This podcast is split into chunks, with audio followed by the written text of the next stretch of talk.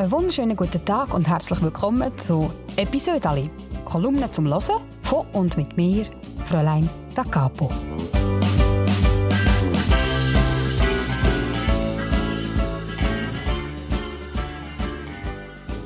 Ich bin seit 2015 Kolumnistin für die Schweizer Familie und das heisst, ich schreibe jede Woche ein Episode.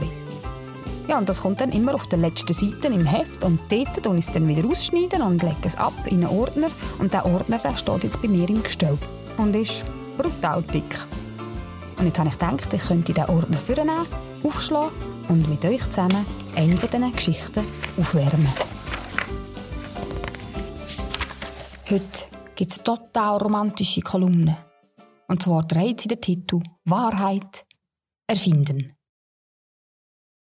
Und wie habt ihr euch kennengelernt? Das sind meine Mann und ich kürzlich wieder einmal gefragt worden. Wir tun dann immer so ein bisschen umdrucksen, weil unsere Geschichte ist jetzt nicht gerade spektakulär. Ja, die ist noch nicht einmal speziell. Einfach normal halt.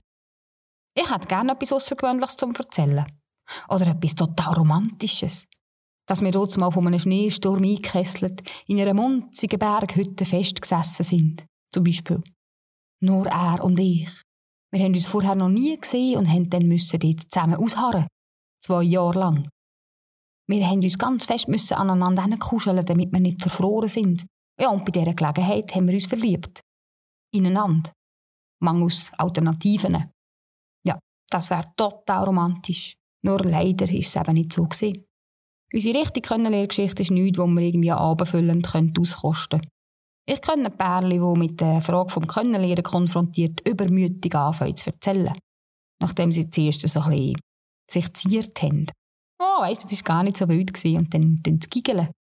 Ja, die Pärchen, die sich dann während ihren Ausführungen schubsen und theatralisch seufzen, die sich gegenseitig die Sätze fertig reden. Oder sich unterbrechen und dann doch wieder sagen, das musst du jetzt aber du erzählen. Das geht alle recht lang, bis dann mal endlich alles erzählt ist und meistens ist es furchtbar kitschig. Ich glaube, da wird immer maßlos übertrieben. Ich habe schon Geschichten gehört, die sind viel zu schön zum wahr sein. Die haben mir doch ein totales Eich erzählt. Oder haben etwas ganz Kleines dieser Weg aufgebaut, dass es überkommt wie das grösste Abenteuer. Vielleicht haben sie auch einfach zu viele Liebesfilme geschaut. Und dann haben sie sich in etwas hineingesteigert, weil der Mensch neigt ja dazu, zu übertreiben. Nicht nur beim Fischen. Ein gutes Beispiel ist das Militär.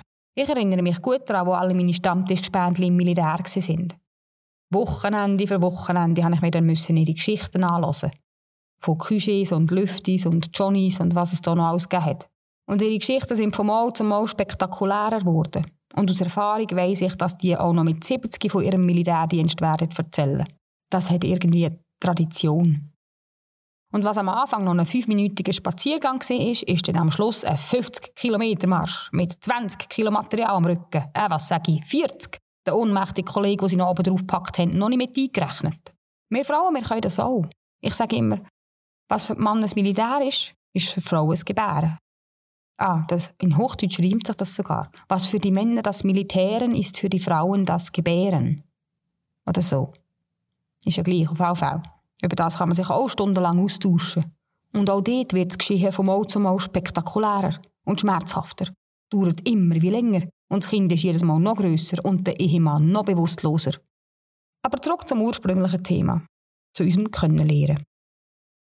Es ist wie gesagt nichts Ausgefallenes gesehen. Meine Mann und ich, wir haben uns schon länger gekannt vom Gesehen und im jährlichen Musiklager haben wir dann zusammen getrunken und geredet. Ganz viel. Von beidem. Und plötzlich hat es angefangen zu kribbeln. Und er hat angefangen mir zu gefallen. Sehr zu gefallen. Und das trotz seiner Trainerhose. Ja, und das ist es gewesen. Ende der Geschichte. Das einzig Spannende ist der Teil mit der Trainerhose. Weil die ist wirklich spektakulär gewesen. Spektakulär hässlich. Das war es mit meinem Episode aus dem dicken Ordner.